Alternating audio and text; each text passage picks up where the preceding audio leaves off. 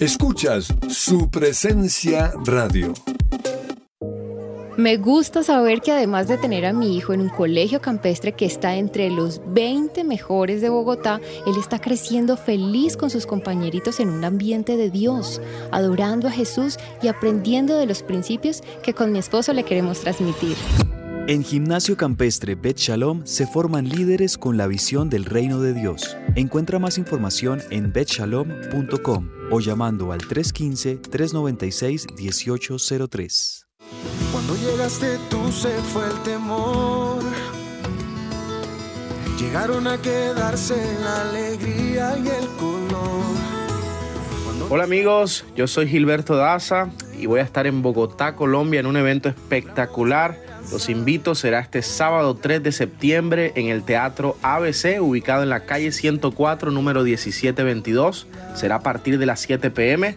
Y si quieres conseguir boletos, lo puedes hacer a través de www.apertura.com o en el punto de venta de la calle 79, número 1430. No se lo pierdan, ahí nos vemos. Un abrazo. ¿Quién dijo miedo? Camino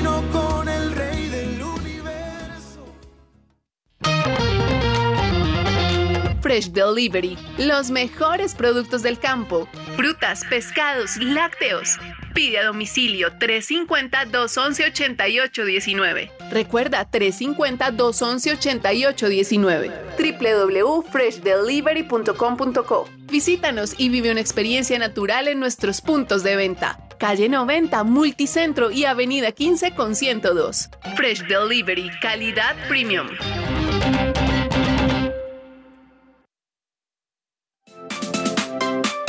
¿Estás buscando colegio para tus hijos? No busques más. El Colegio Arca Internacional Bilingüe abre inscripciones calendario B 2021-2022.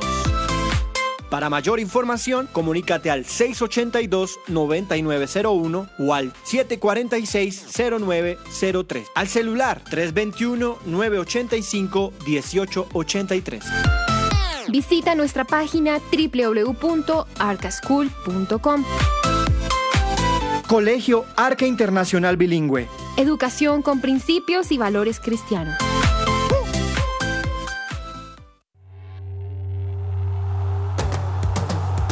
Este es el programa número uno del deporte. ¡Que ruede la pelota!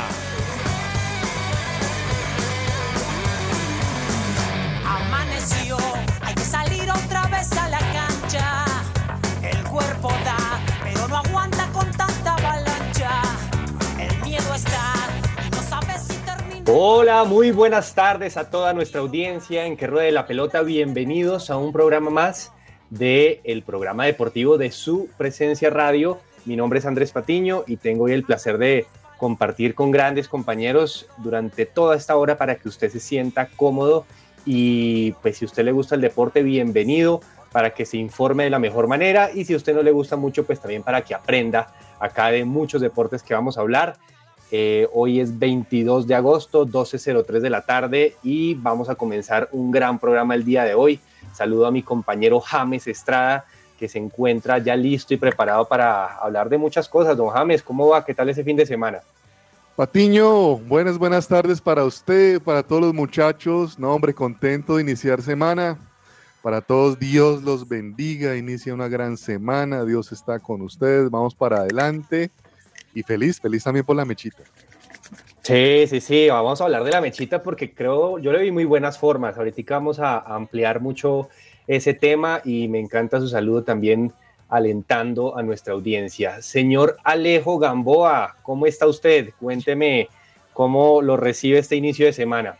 Hola, hola Andrés, ¿qué tal? Un saludo para usted, para mis compañeros y por supuesto para todos nuestros oyentes. La verdad, muy feliz de poder volver eh, a estar aquí en Que Ruede la Pelota. Había estado en algunas semanas de ausencia, pero bueno, aquí estamos nuevamente al pie del cañón con muchísimas noticias, eh, con un Millonarios que juega muy bien, que es un líder indiscutido en el fútbol colombiano, pero que también pues nos ha dejado grandes sorpresas el fin de semana, ¿no? la verdad es que lo, lo, del caballo Márquez es inexplicable. Yo intento eh, encontrarle algún tipo de explicación, eh, no sé, coherente y, no la encuentro, James, es imposible. Sí, sí, es verdad. Sí, sí, es raro, es raro hasta de pensar, es verdad, es cierto.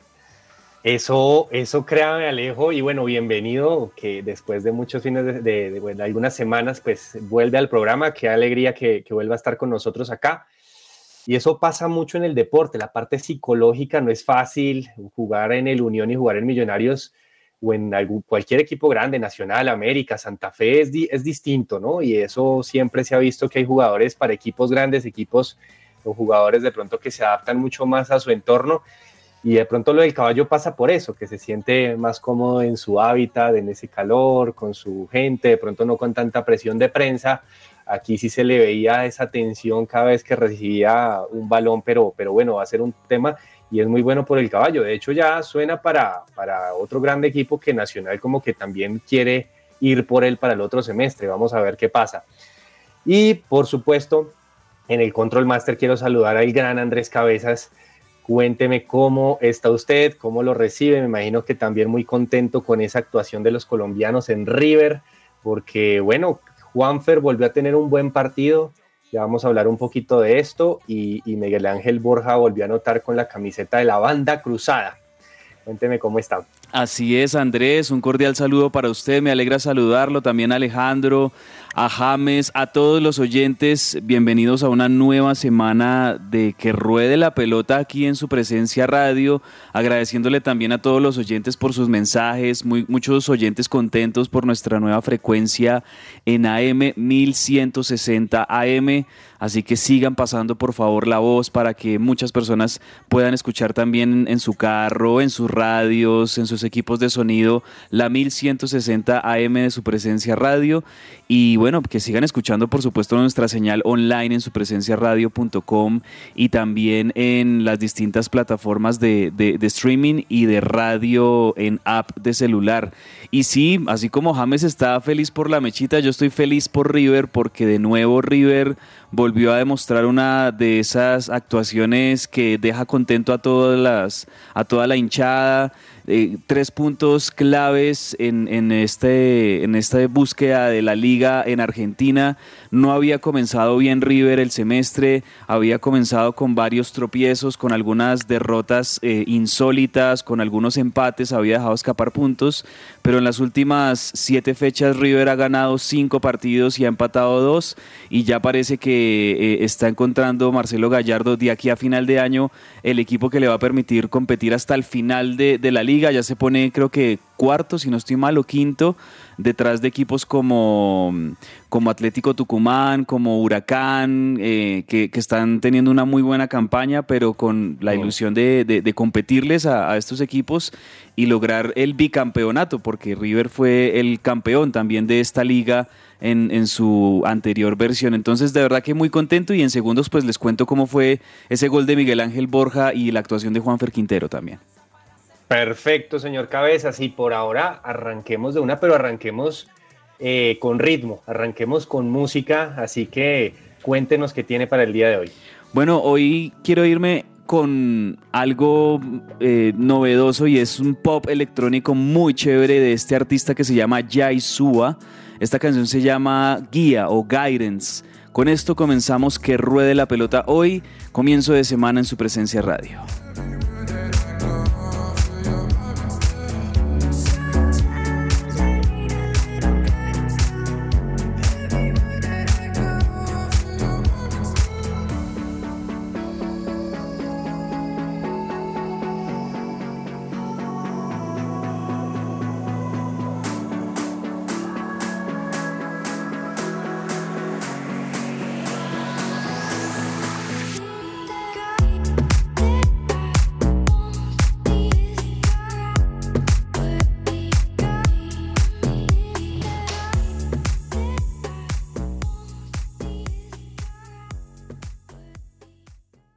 Sección es posible gracias a Coffee and Jesus, Bogotá.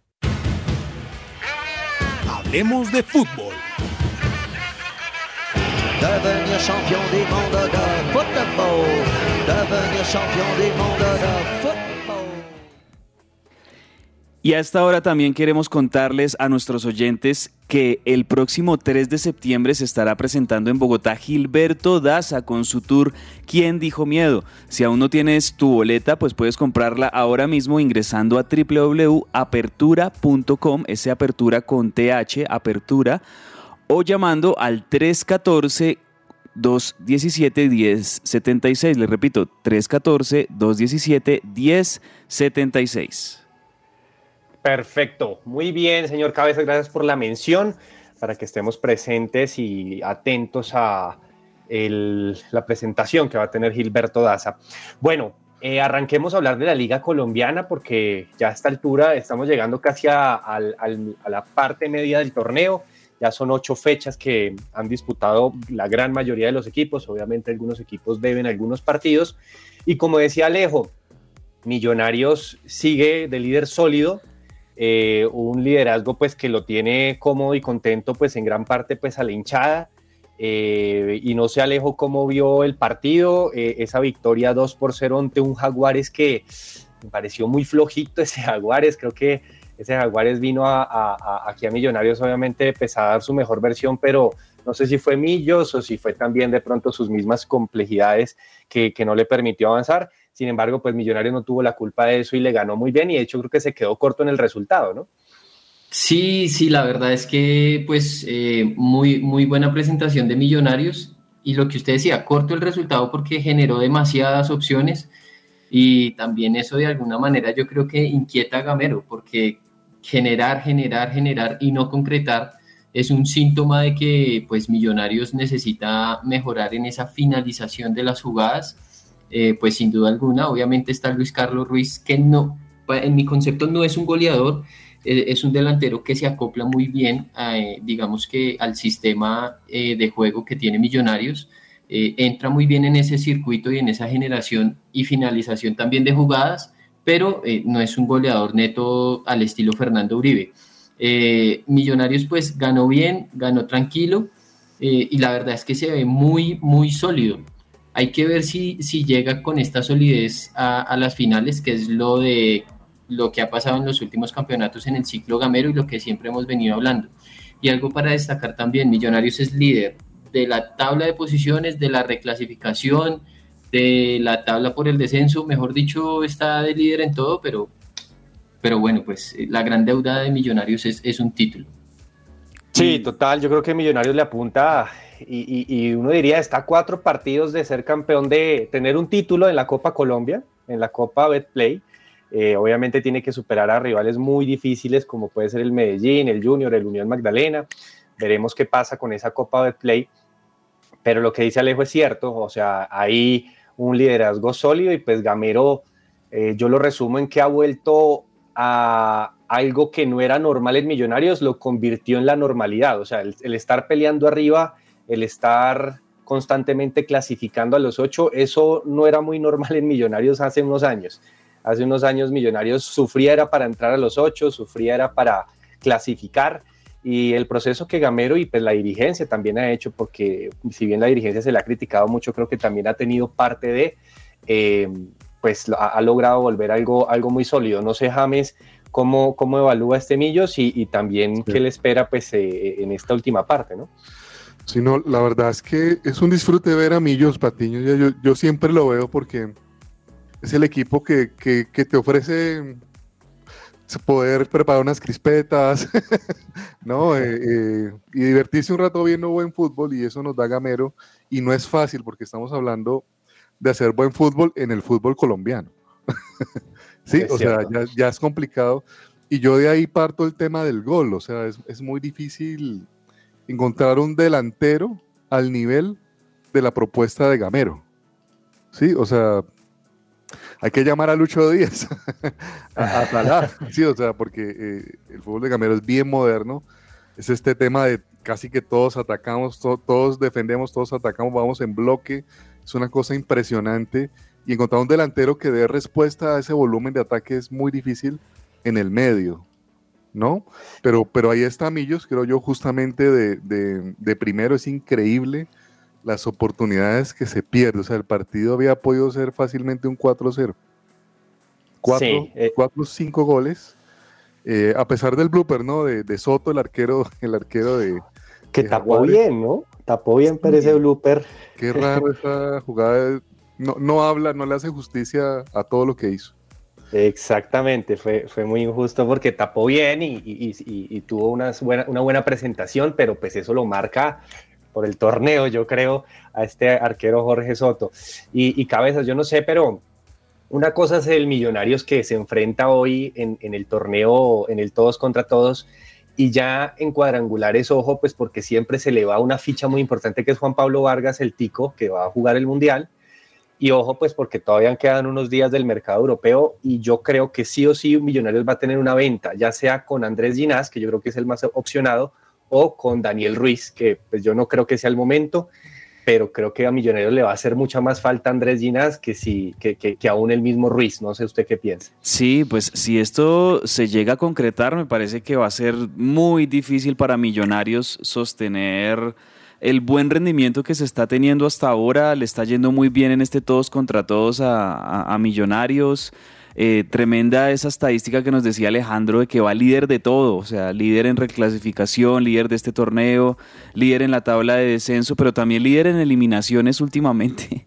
Y eso es lo que me preocupa, me preocupa que, que lleguen a los playoffs, porque bueno, seguramente con esta campaña que está teniendo Millonarios, a menos de que algo extraordinario y ojalá que no suceda, eh, pues entenderíamos que Millonarios va a clasificar a las finales a, fin de este año y ahí es donde se necesita que el equipo tenga jerarquía y sobre todo recambio porque en los, en los, mm, en los mano a mano contra equipos grandes como Junior, como Nacional, como Tolima, si llega a enfrentarse, qué sé yo, a un Medellín, a un Once Caldas, ahí es donde Millonarios va a tener que contar no solo con, con, jerarquía y más madurez de sus jugadores, que creo que semestre a semestre lo están acumulando, sino también con recambio. Y si se le van jugadores claves como Ginás o como Daniel Ruiz en medio de, del torneo, pues sería, me parece, fatídico para Millonarios. Ojalá la dirigencia haga negociaciones inteligentes.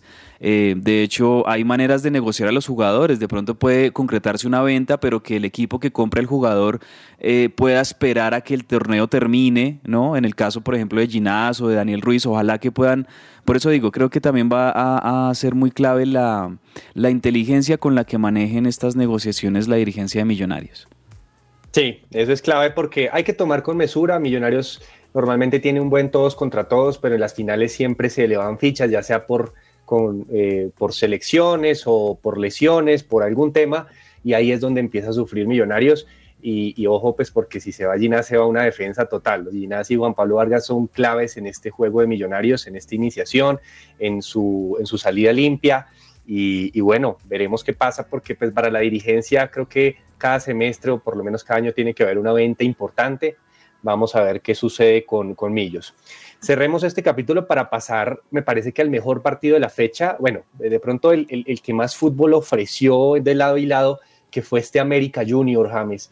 Me gustó mucho ese partido y, y al América lo vi con muy buenas formas. Ojo, porque Guimaraes arranca como con, compañitos de agua tibia y después va formando un equipo sólido y estructurado. Y ayer, pese a que el Junior mostró una nómina alterna, la nómina del Junior es muy buena, ya sea los suplentes, y, le ganó un grande y de muy buena forma. No sé cómo lo vio. Sí, la verdad que fue, fue un buen partido, estuvo, estuvo sabroso, eh, movido, movido, partido interesante. Eh, América, lo que usted dice es cierto, se vio el equipo más consolidado. La verdad es que en este año no es que haya tenido malos, malos eh, juegos como tal, muchas desatenciones en defensa y, por eso no se le habían dado muchos resultados, pero el equipo se vio bien, se vio sólido, se vio un graterol muy bien. Es intimidante el Junior Patiño con sus nombres, Vaca. No se dicen Carlos Vaca y ya usted dice, no, traigan al toro. Hagan algo. Ese Junior está intimidante. Me parece que Cariaco es un jugador de un nivel extraordinario. Eh, y muy bien, un 2 a 1, Peña Ponza, el hombre que nos prestó Atlético Nacional. Eh, cerró, cerró los goles, un pepinazo de Carlos Sierra para su primer gol impresionante. Fueron tres golazos, la verdad, el de Cariaco también fue un golazo. Oye, ese Carlos Sierra a mí es un jugador que me encanta. A Millonarios se la tiene velada todas las, cada, vez que se enfrenta a Millonarios, pero ese jugador es tremendo y en, un gran nivel. De hecho, le metió gol a, Juan Cruz Real, que Juan Cruz Real cuando dirigió el América y fue campeón lo borró totalmente, ¿no? Eso, e, eso les iba a decir, yo creo que él sintió un fresquito de esos que decirle, vea, le anoté un golazo a usted que me borró, que, que, que no me dejó pues seguir en ese nivel, porque en ese momento traía un nivel muy, muy bueno Sierra, y como que Juan Cruz Real lo borró y pues obviamente no, no pudo seguir, pero lo del Junior en condición de visitante es muy preocupante porque ya son 12 partidos sin poder ganar fuera de casa por liga, eh, 7 derrotas y 5 empates. La última vez que pues el Junior ganó en condición de visitante fue por allá el 26 de febrero de este año, contra el Tolima, dos goles a cero. En ese momento marcaron los goles eh, Borja y Omar Albornoz. Ya ninguno está, eh, pues Borja obviamente hoy en River, pero la verdad es que sí, muy preocupante lo de Junior, porque si bien ha hecho un fortín en Barranquilla, eh, y digamos como que ahí es su principal fuente de puntos y, y de pues poder clasificarse a finales, hombre, Junior con la nómina que tiene que, tiene que salir a, ganar en todas las canchas del, país. Junior tiene que salir, mejor dicho, pues no sé, a, imponer condiciones. Y la verdad es que le está costando muchísimo. Y me pone muy contento por Guimaraes y que haya ganado América. Y por James. Y por Adames, claro. bueno, pero ese, ese tema que, que, menciona Alejo es, clave porque ya completó toda una ronda, es decir, la próxima fecha enfrenta al Tolima, es decir, ya completó toda la ronda y no pudo ganar de visitante. Ganó de, en el escritorio al Unión Magdalena, pero por los, las incidencias que hubo pues en Santa Marta en su momento, pero pues en el campo no ha podido ganar y eso para un equipo que quiere ser campeón le toca ganar de visitante o por lo menos arañar unos puntos. Y, por fuera de Barranquilla el Junior es otro. Y también otro en su propuesta. Porque perdón pero me parece medio soberbio el técnico Juan Cruz Real porque pues siempre dice algo a proponer, pero realmente Junior de visitante es de los equipos que menos tiempo efectivo tienen y, pierde mucho tiempo. Eso iba a decir yo también, sí, el tema de Junior... Eh, yo, yo, sé que Junior tiene una muy buena nómina de locales, el equipo rinde muy bien, eh, tiene unos jugadores desequilibrantes impresionantes, lo de Cariaco es impresionante, la jerarquía eh, y el nombre que tiene Carlos Vaca en el frente de ataque también pero, pero quizás digamos el único defecto que yo le veo a Junior, o la crítica más bien que yo le hago a este Junior, es que es un equipo que, que, bueno, en definitiva esto también hace parte del fútbol, pero es un equipo que cuando tiene que defender y, y, pegar y perder tiempo y, como de alguna manera tener esta actitud de algunos jugadores de, de, gastar tiempo en el reloj, lo hacen sin ningún tipo de pena. Lo vimos en la llave con, con Atlético Nacional, que la verdad eso sí fue absurdo ese, en esa llave con Atlético Nacional de Copa Colombia, como Junior gastaba tiempo y enredaba el partido y, ensuciaba las acciones. Esto, esto es, digamos, como lo que yo critico de Junior, porque creo yo que Junior es un equipo que debería siempre mostrar un fútbol alegre, un fútbol eh, ofensivo y que, y que contribuya al espectáculo. Esa es mi única crítica a este Junior, que en definitiva pues sigue siendo uno de los favoritos este semestre y seguramente a pesar de su irregularidad como visitante lo vamos a ver en, en las fases finales de este torneo. Sin duda, sin duda.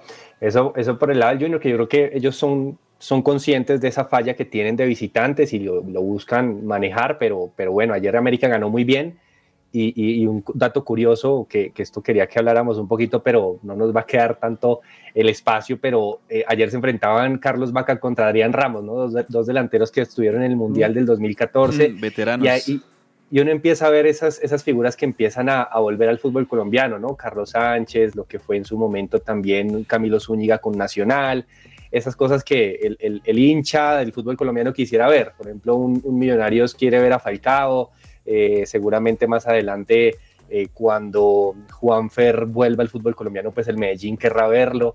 Ese tipo de, cosas son bonitos y, pues son, eh, ayudan al espectáculo y, segura, y son delanteros que para mí siguen en otro, en otro escalón. Me parece que Adrián Ramos y Carlos Vaca están en otro escalón todavía, pese a su veteranía.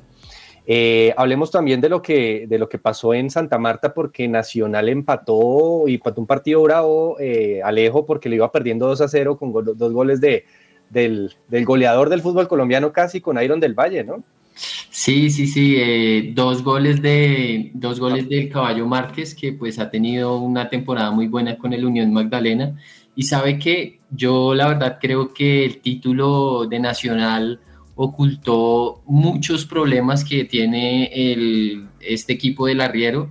Eh, sobre todo es, es, un equipo muy irregular, es un equipo que pues en defensa está muy flojo y ha salido de muchísimos defensas este año. Eh, increíble, ¿no? Nacional en este momento los dos únicos defensas que tiene con experiencia profesional son Cristian Castro y Emanuel Olivera. Eh, porque se, puede llegar a, o sea, puede llegar a, suplir necesidades, pero con jugadores juveniles y que no tienen mucha experiencia. Pero la verdad es que Nacional está quedando en evidencia. Mm, hay una jugada, la verdad, no, he tenido la oportunidad de verla, que reclamaban un penal, que dicen que era muy claro, eh, sobre Harlan Barrera, si no estoy mal, eh, sobre, Los minutos, sobre los minutos, sobre Mantilla, en, los minutos finales. Eh, pero bueno, la verdad es que Nacional normalmente, pues contra equipos eh, del nivel de Unión Magdalena, pues ganaba sin problema. Ahora, Unión también ha tenido un buen arranque, va de segundo con 14 puntos.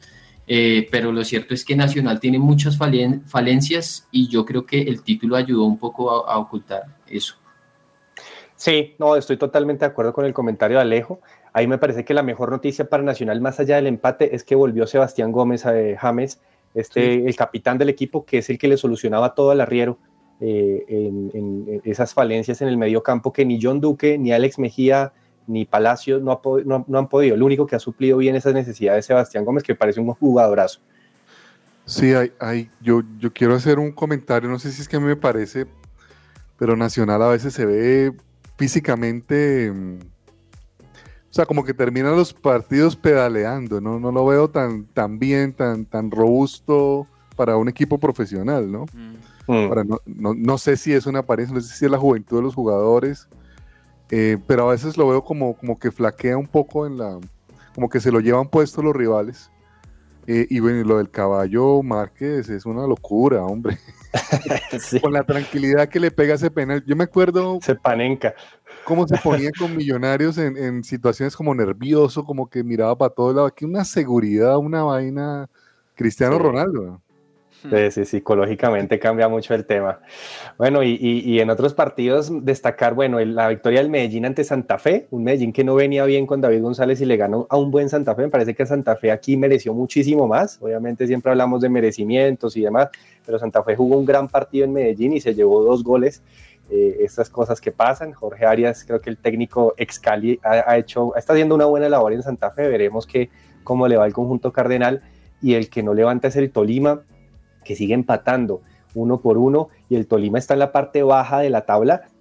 Y ojo que ya estamos llegando a la mitad, ese margen ya se le está acabando y después de esa pérdida de la, de la final y después de la eliminación 7-1 contra Flamengo, creo que este equipo también con las lesiones que claramente ha habido, pero mentalmente le, ha afectado yo creo que esa parte. Mm. Cabezas, ¿cómo, ¿cómo está la tabla con estos resultados? Bueno, con, y, también, y también mencionando el, partidazo de Deportivo Cali Alianza Petrolera, ¿no? El viernes 4-4. Ah, eh, el equipo de Mayer Candelo, que no sé qué, qué opine James, pero creo que lo veo mejor, o sea, lo veo levantando un poquito más el nivel con todo y la crisis en la que está sumido el Deportivo Cali, pero me parece que le hizo un muy buen partido a Alianza Petrolera, incluso pudo ganarlo pero terminó 4-4 y al final en conferencia de prensa Mayer Candelo diciendo eh, hay como buenas sensaciones de cara hacia lo que viene. Obviamente la posición del Cali es terrible, es el último, es el colero del torneo, pero pero con la ilusión de, de, empezar a recuperar el nivel, empezar a ganar puntos y salir de ese fondo de la tabla.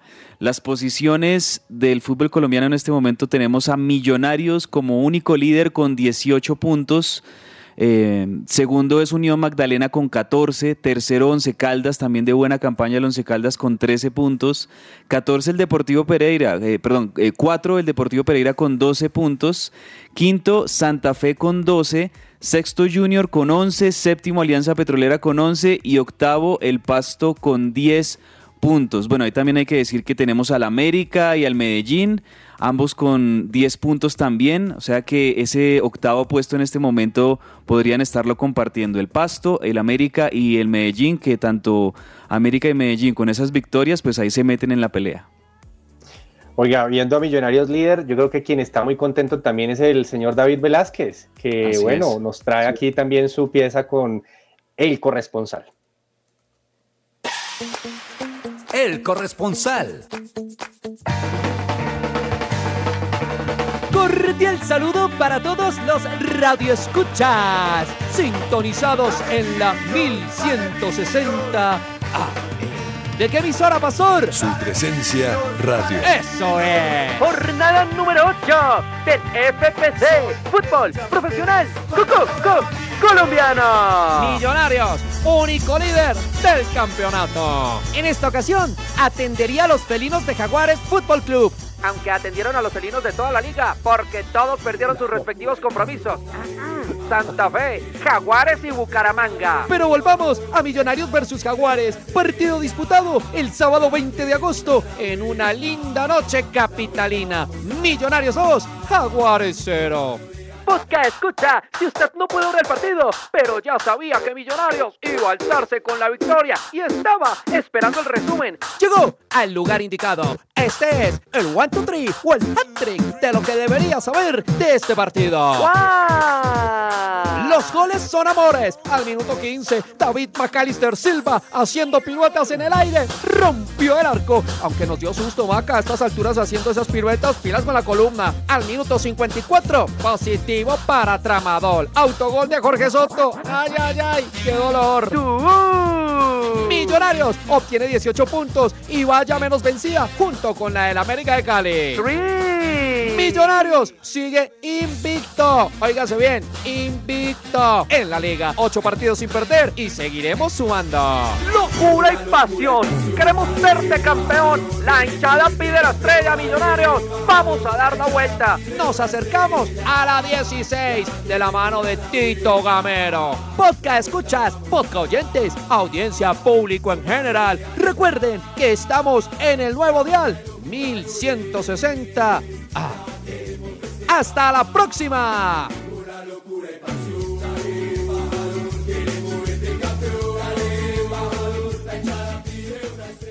Muy bien, como siempre, nuestro corresponsal ahí con ese toque que siempre nos da con sus informes de los partidos de Millonarios. Pasemos a hablar de la selección Colombia femenina sub-20 porque, James, sufrimos el déjà vu con Brasil. Otra vez, un penalti. Oiga, parecía el mismo partido. Pero, pero es impresionante, la verdad que quedamos con un sabor amargo, no agridulce, amargo, porque ese, ese penalti, hombre, otra vez, y muy parecido igualito. a los penaltis. Igualito, igualito, igualito, igualito, parecía, no sé, el multiverso, una vaina así. Y, y nada, quedamos en octavos de final, pero una gran selección. Hombre, yo quedo picadito, en Gamboa, muchachos, Patiño, con el tema del técnico, de los cambios. Qué lentitud tanto de los dos técnicos, tanto de la mayor como de la juveniles, para, para reaccionar con el equipo. ¿No? Eh, el, hasta que no lo ven ahogado, hombre, ya la, eh, el equipo sufriendo, no, no, no le meten la mano. Creo que Colombia pudo haber faltado un poco de asociación adelante, ¿no? Hubo muchas jugadas donde si hubiera habido un poquito más de, de asociación en las delanteras, eh, podido llegar al, al, gol, pero, pero bueno, un 1 a 0 con un Brasil que no, no fue muy superior a Colombia, la verdad. Sí, creo que se repite eh, el mismo resumen que estábamos hablando hace menos de un mes con la otra selección, eh, la mayores de, de, de, Colombia femenino, y con esto, bueno, Colombia queda eliminado del Mundial de Costa Rica, Brasil sigue en camino, pero se está haciendo pues el trabajo y esperemos que haya mejores resultados el día de mañana, pues obviamente con todo el trabajo que se está haciendo para las categorías femeninas. Gamboa, y bueno, hubo, hubo Premier, eh, finalmente en la Premier se está viendo un líder que hace mucho tiempo no veíamos, que es el Arsenal, ¿no? Sí, sí, sí, uy, Gabriel Jesús está de verdad, como uno diría, pues hablando con los amigos, volando, está volando. Es el caballo Márquez de Guardiola. se, siente, se siente de verdad muy bien, se siente muy cómodo y está jugando muy bien a pesar de que no hizo gol eh, contra el Bournemouth. Eh, Odegaard, digamos que fue como el, principal anotador con, con, dos tantos, pero, pero se siente muy cómodo Gabriel Jesús. Eh, partidazo de Newcastle contra Manchester City. Partidazo. Y la verdad es que fue un, un partido muy inesperado, ¿no? Digamos como que varió mucho, me, llama mucho la atención en este inicio de, de, temporada lo que está haciendo el Brighton. Me parece que es un, muy buen trabajo con un McAllister que está en un muy buen momento. Eh, y bueno, la verdad es que pues la Premier varía mucho, ¿no? La Premier, eh, digamos que no, el partido del Leeds contra el Chelsea también, un partido del Leeds, a tener muy difícil Sinisterra, muy difícil porque digamos que hay jugadores muy buenos eh, en, en, Leeds, está Aronson, eh, Rodrigo está en un muy buen momento, Daniel James que en el Manchester United no se le dio, pero aquí está teniendo una muy buena versión, una que no había tenido en temporadas pasadas, inclusive con el mismo Leeds, inclusive con el mismo Leeds. Y, eh, pero bueno, pues Sinisterra sí esta vez jugó más tiempo que contra el Southampton, entró como por el 65 más o menos, si mal no recuerdo, y se le vio bien. Sí, Sinisterra tuvo, tuvo tener sus minutos y hay que mostrarle a este muchacho de Jaguares el, el blooper también de Mendy, ahí en el Chelsea, ¿no? uno de los mejores arqueros, tuvo una equivocación también tremenda y con esto, bueno, la Premier ahí va arrancando y carburando. En Italia, eh, Duván Zapata eh, jugó contra el Milan y empataron uno con uno contra el vigente campeón, Muriel también ingresó desde la banca. El Inter es el, uno de los líderes, pues que en este momento también le ganó al Spezia 3 por 0 y hoy eh, la Juventus va a jugar su partido contra el Sampdoria. Y James, en España hubo buenos resultados, o resultados igualitos para los dos grandes, ¿no? Eh, tanto Real Madrid como Barcelona ganaron y están, están con buen funcionamiento. Ganaron bien, Lewandowski encendido. Encendido, volando, Lewandowski sí. siendo Lewandowski y, y, la verdad que le trae mucha esperanza a este Barcelona Em, sorprendente con esa nómina que tiene. No esperábamos un Barcelona tan, tan galáctico. Pues, que tiene. por, por, las condiciones pues, económicas de las que se hablan, pero un 4-1 frente a un aguerrido Real Sociedad. Em, buen partido, la verdad que se le vio buen fútbol. Ansu Fati volvió, volvió a estar conectado con el equipo. Eh, doblete de, de, Lewandowski, eso habla, habla muy bien, pues, ¿no? De, de esta contratación que, que, creo es lo mejor es Barcelona, ¿no? Esta, esta temporada. No, yo creo que hasta Xavi, hasta Xavi yo creo que le sigue los pasos a, Guardiola en la forma de contratar, ¿no? Eso metieron bastante chequera sí. al Barcelona este, este, este, este semestre o esta nueva temporada y esperemos que tenga buenos resultados el equipo culé con todo lo que está contratando. Oiga, y, y ya hablando de, de, de, de los jugadores de la selección Colombia que pronto volverá a la selección de mayores a jugar su amistoso en septiembre contra México, pues hay que empezar a mirar estos, estos eh, jugadores que están teniendo un buen ritmo, ¿no? Eh, el Cucho Hernández la está rompiendo un consentido de James, la está rompiendo en la MLS. Sí, sí. Y Carrascal está jugando muy bien en Rusia, un viejo conocido también de cabezas con el CSK de Moscú, le está yendo muy bien allá en Rusia. Y John Arias, también otro conocido de James, que fue campeón con, con el América y jugó muy bien en Santa Fe, le está viendo bien con el Fluminense, ¿no? Son jugadores que se empiezan a mostrar en esta nueva temporada y cabezas, hablar también de lo que está pasando en River con los colombianos y, también en Boca le fue bien, ¿no? Sí, como les decía, eh, pues por un lado River le ganó 3-0 a Central Córdoba con un Juanfer Quintero que arrancó de titular, lo está poniendo de titular en los últimos partidos Marcelo Gallardo a Juanfer, creo que necesita darle como esa confianza al volante colombiano como para que se vuelva a encontrar con esa calidad de juego que tiene. Metió una, una pintura al final del primer tiempo que hubiera podido ser un golazo si, si se hubiera concretado. Si ustedes miran el resumen, hizo una jugada de esas de ensueño que solo hacen los cracks.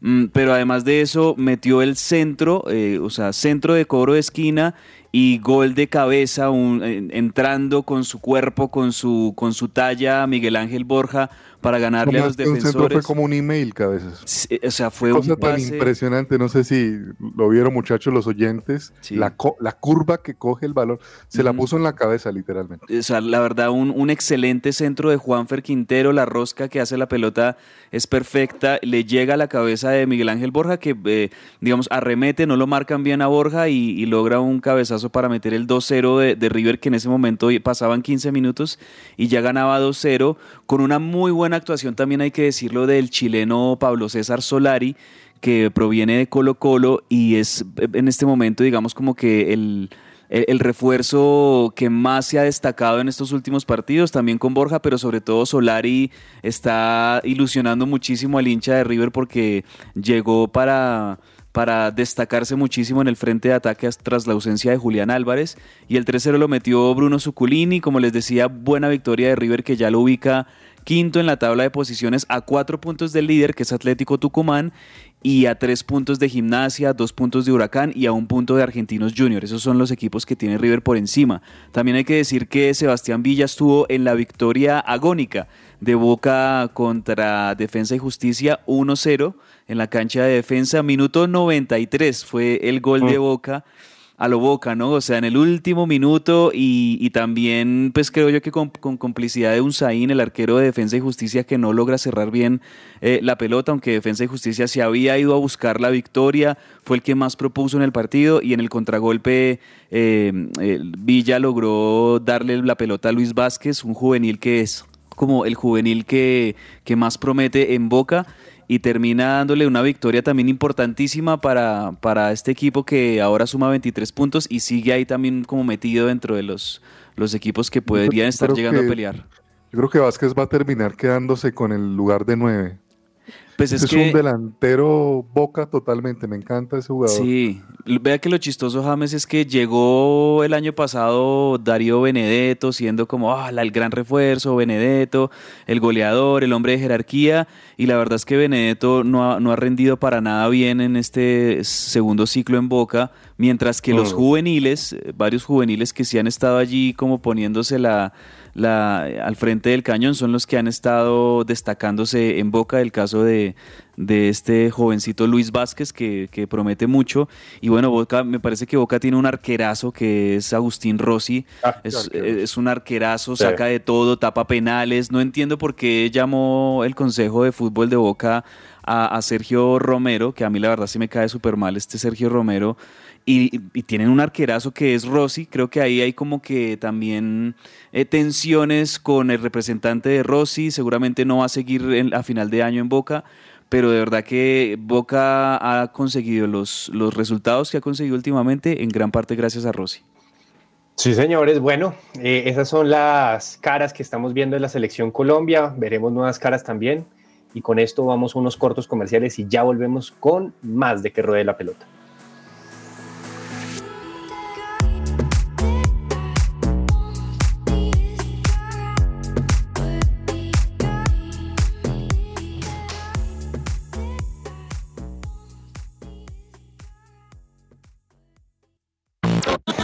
Estás oyendo su presencia radio. Colegio We Dream, We Do. Soñamos, hacemos.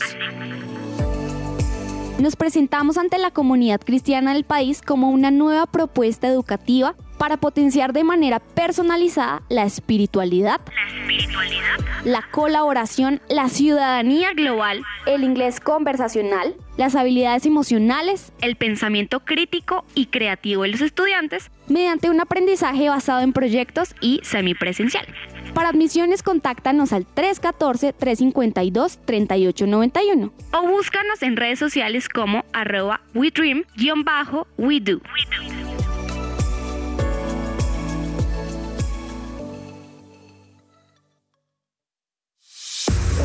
Cuida tu cabello de raíz a puntas con el kit capilar de biotina, colágeno y elastina con extractos naturales. Con su efecto acondicionador disminuirás el control de frizz y resequedad y lo mejor de todo es que podrás recibir un 10% de descuento si realizas tu compra en nuestra página web www.botanicaface.com.co o en nuestra línea de WhatsApp 318-354-2022. Cuida tu bienestar con Botánica Face. Somos el Colegio Llano del Norte. La propuesta educativa para aquellas familias que están buscando una opción que forme a sus hijos ante la incertidumbre, que nos ofrece la realidad actual desde un fundamento espiritual, emocional, cognitivo y de responsabilidad social como los líderes que construyen presente y futuro. Más de mil egresados comprometidos con sus valores, proyectos de vida, de ciudad, de país y del mundo. Dan testimonio de ello, preescolar, primaria y bachillerato. Admisiones 2023. Contáctenos 311-577-3398 o en nuestras redes sociales, Instagram, Facebook, YouTube. Nos encuentras como Wesleyano Norte. ¿Te gustaría dar a conocer tu servicio o producto a nuestros oyentes de su presencia radio? nuestros oyentes de su presencia radio? No esperes más. Te invitamos a pautar con nosotros. Comunícate ahora mismo llamando o escribiendo al WhatsApp en el 300-517-1374. Tenemos planes y paquetes especiales a la medida de tu negocio. Escuchas su presencia radio.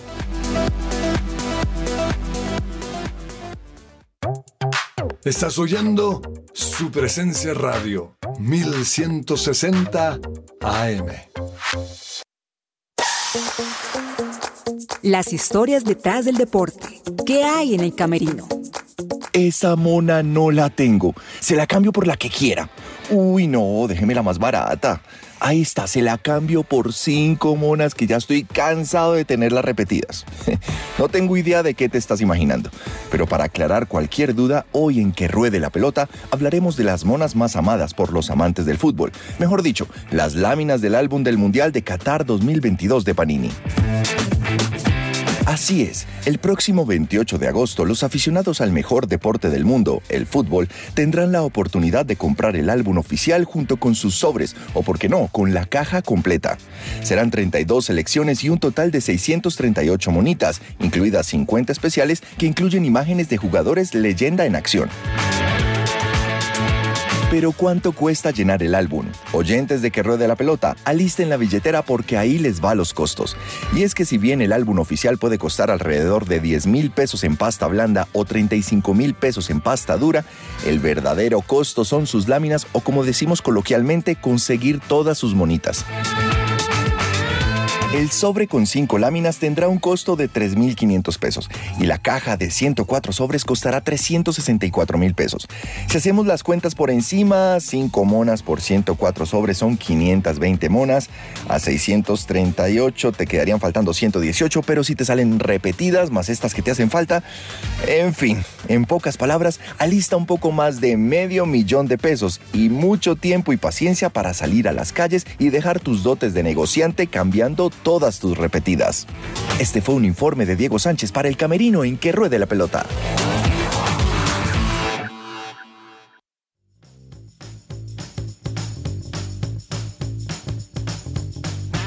El Pepazo. El Pepazo. James, ¿cuál fue el Pepazo del fin de semana? Eh, el mío es el de Carlos Sierra para el primero del. América y delante de su verdugo Juan Cruz Real, como nos recordaba Gamboa. Lo celebró con toda el hombre.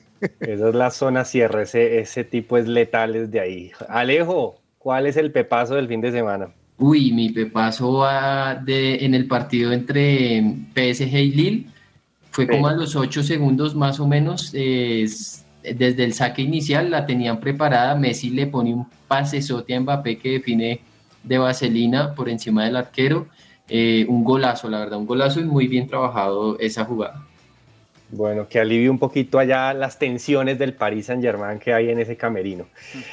Doctor Cabezas, ¿cuál le gustó del- de, los golazos del fin de semana?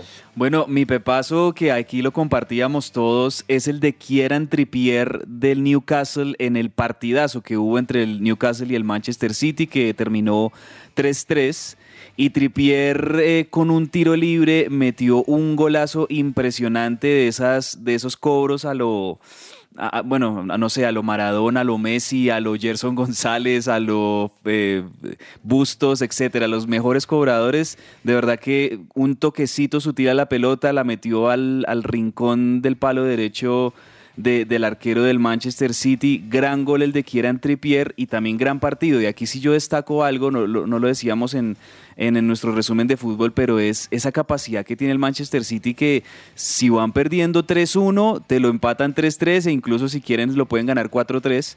Y, en tres minutos iban perdiendo 3-1 y en tres minutos lograron rápidamente poner el partido 3-3 y ya como que se calmaron los dos equipos y guardaron el empate. Pero de verdad que es una capacidad impresionante que tienen estos equipos como el City, como el Liverpool, de ir eh, atrás en el marcador y aún así recuperarse rápidamente.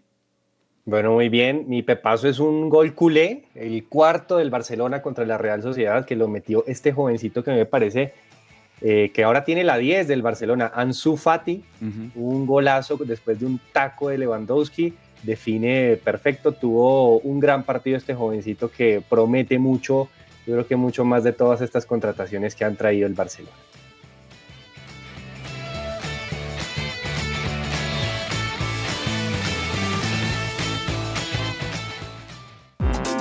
Todo lo que tiene que saber más allá de la pelota.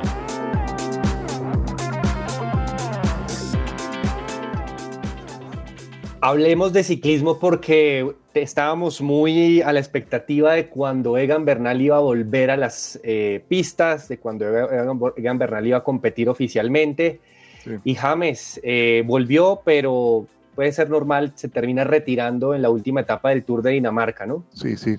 Sí, hay que tener paciencia con, con Egan, hay que, debemos tener paciencia y más bien celebrar que está vivo, ¿no?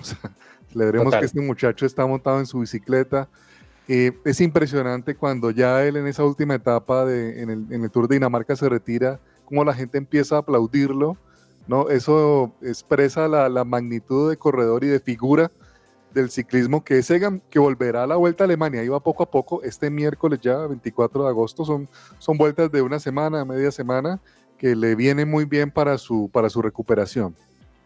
Bueno, bueno, muy bien, estaremos pendientes a lo que le vaya a Egan. Y, también no olvidemos que se está corriendo la Vuelta a España, Alejo. Eh, este tema, eh, perdona, cabeza, se está corriendo la Vuelta a España. Eh, con la Vuelta a España ha habido novedades. Cuéntenos un poquito cómo, cómo les ha ido a los ciclistas. Bueno, pues hasta ahora las primeras etapas de la Vuelta a España, hoy estamos, creo que en jornada, hoy tuvimos jornada de descanso, ¿verdad?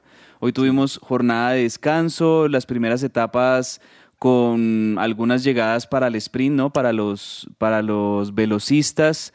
Por ahora creo que el mejor colombiano es Sergio Higuita, ¿no, James? Sí, señor. Eh, venga, le, cuento, Sam Bennett se ha, se ha mandado ya dos etapas, ganó el sábado y ganó el domingo, o sea, está disparado. Em, la general va así, eh, el italiano Eduardo Affini es el primero y adivinen de qué equipo es este, es este italiano, es del Jumbo del Jumbo Visma, ajá. Y adivinen el segundo de qué equipo es. También del, del Jumbo. Del Jumbo Visma. Tremendo. Y adivinen el tercero de qué equipo es y el cuarto. Tremendo. si ustedes repasan, hasta la sexta casilla están ocupadas por personas. No, o sea, es, una cosa impresionante lo que, lo que, lo que es este equipo. Em, que yo creo que son los grandes favoritos a llevarse la vuelta, ¿no? En cuanto a los latinoamericanos, tenemos a Richard Carapaz de octavo, ¿no? Ese es nuestro representante, el hombre del, del Ineos en este momento. Para encontrar un colombiano tenemos que ir hasta la casilla 41 con el señor Sergio Higuita, efectivamente.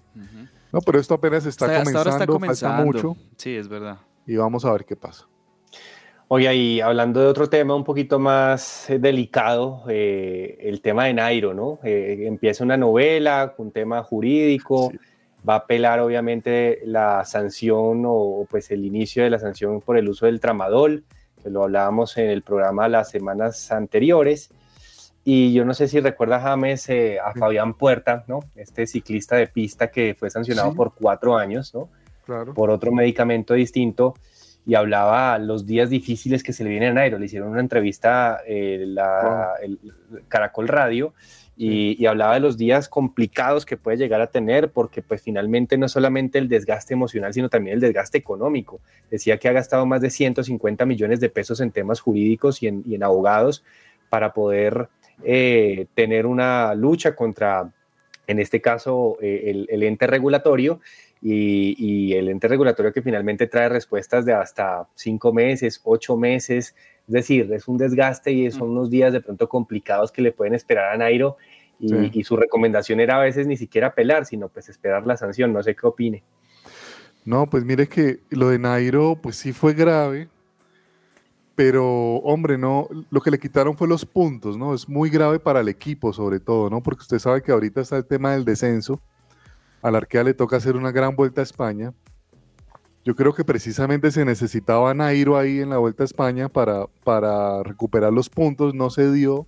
Bueno, habrán algunas razones de fondo, él dio dio una explicación de por qué no estuvo en la Vuelta a España. Se bajó casi a último momento, ¿no? Esperábamos a Nairo en la Vuelta. Em, viene este tema, eh, parece ser que también está comprometida su continuidad con el equipo, ¿no? Si la llega a perder y pierden los puntos definitivamente, pues se iría. ¿Y qué es lo más seguro que pase, no? Porque, pues, hombre, si salió trama, eh, si le salió esta situación em, del tramador, pues pues yo, yo veo muy difícil que, se, que, se, que lo pueda superar ¿no? en la apelación. Esperemos qué pasa con, con Nairo. Qué lástima, hombre, porque lo vimos muy bien en, en el Tour, ¿no? Sí, sí, sí, sí. Lástima que, que, en este momento de su carrera llegue este tipo de situaciones. pero bueno. De, pronto aclararle a la gente que Nairo Quintana no se dopó, o sea, no es dopaje. Esto no clasifica como dopaje. La sustancia es prohibida, ¿no? Pero mire que es un tema más de protección al mismo ciclista, ¿no? Parece ser en, la, en, en, lo que él ingiere, pues afecta el tema de cognitivo y unas cosas. Entonces son, está prohibido, ¿no? Pero no es como tal ni siquiera clasificado como dopaje. O sea, no es que Nairo Quintana haya sacado algún tipo de provecho al, al consumir esto. Así es, sí, señor.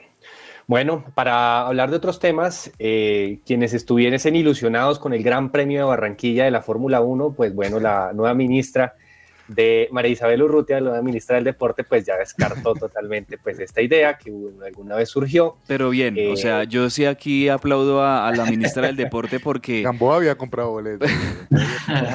porque es que, a ver, o sea, yo, eh, los colombianos nos, nos ilusionamos tan fácil con unas cosas tan, eh, tan absurdas que, que, son totalmente irrealizables y eso era, esos rumores de, del premio de Fórmula 1 en Barranquilla que no sé de dónde partieron, no sé si de, algún, de, de personas de, de, la alcaldía de Barranquilla o funcionarios de allá o algo así, pero la verdad es que eso no iba a suceder, o sea, no, Colombia no tiene como albergar un, gran premio de, de Fórmula 1 y me parece sano que la, persona que está al frente del Ministerio del Deporte, en este caso María Isabel Urrutia, de una vez lo descarte para que no haya rumores y no haya cosas de, que, de donde no hay que colgarse, ¿no? O sea, a mí me parece bien, por más, digamos, triste que sea la noticia, pero de una vez descartar que eso no, se va, no va a ocurrir, porque ¿para qué seguirnos alimentando de rumores que, que no tienen fundamento?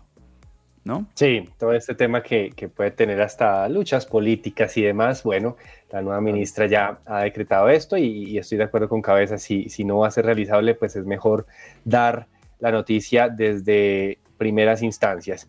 Y Alejo, en el tenis, eh, en Cincinnati hubo campeón y tenemos una baja importante para el abierto de Estados Unidos. Así es, eh, Patiño Borna Koric se coronó campeón este domingo en el Master 1000 de Cincinnati. Le ganó 7-6 y 6-2 a Tsitsipas. Y la verdad es que ha tenido un regreso muy bueno porque recordemos que él estuvo de baja entre marzo del 2021 y marzo de este año por una lesión de hombro pero aquí en Cincinnati se mostró muy firme, eh, dejando afuera tenistas como Rafael Nadal, Roberto Bautista, y bueno, ahora pues ha ganado la final a Tsitsipas. Y lo otro, eh, pues sí, Esberet renunció al abierto de Estados Unidos, eh, ha dicho pues que no va a poder alcanzar a llegar, este va a empezar el próximo 29 de agosto en Nueva York, de hoy en 8, y pues el número 2 del mundo, la verdad, no se ha podido recuperar bien de esa grave lesión de tobillo que tuvo en Roland Garros. No sé si ustedes la recuerdan, esa caída, esa doblada, ese tobillo muy dura, eh, y pues lastimosamente no va a poder estar en el US Open. Una baja importante.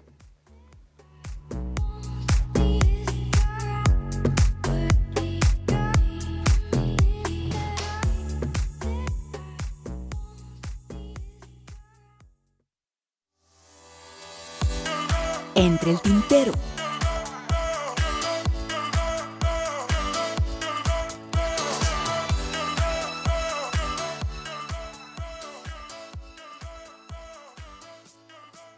Bueno, eh, vamos con los pendientes que teníamos. James, no sé qué hay en el tintero, que se nos haya quedado. En el tintero, bueno, hombre, hablar de que a 60 millones de dólares asciende la total, el total de premiación del US Open, por si alguno quiere ir allá a participar, por esos 60 millones de dólares. Bueno, bueno. Están en juego. Bien. 60 millones, muy bien.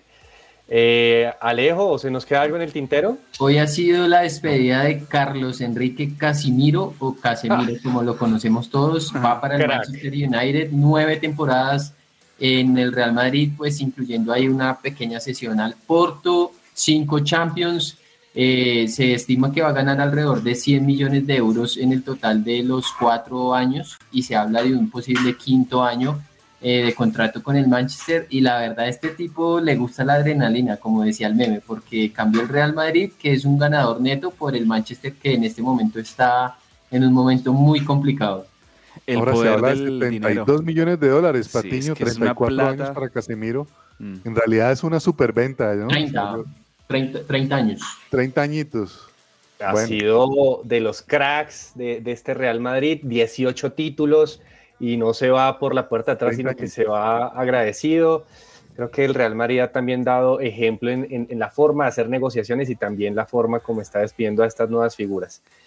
Eh, eh, cabezas, bueno, no, recordar que ya en una hora comienza el clásico de la Premier League de este fin de semana, ¿no? El Liverpool contra el Manchester United. A propósito, hablando del United y de la llegada de Casemiro en estos días al equipo de Old Trafford, allí en el Estadio de los Sueños se va a jugar este Manchester United contra el Liverpool, que ambos equipos, hay que decirlo, tienen necesidad de ganarlo, porque por un lado el Manchester United eh, juega como local, lo juega contra uno de sus más grandes rivales históricos en la Premier, contra Liverpool, y también juega contra la presión de la crisis deportiva que está atravesando en este momento de resultados.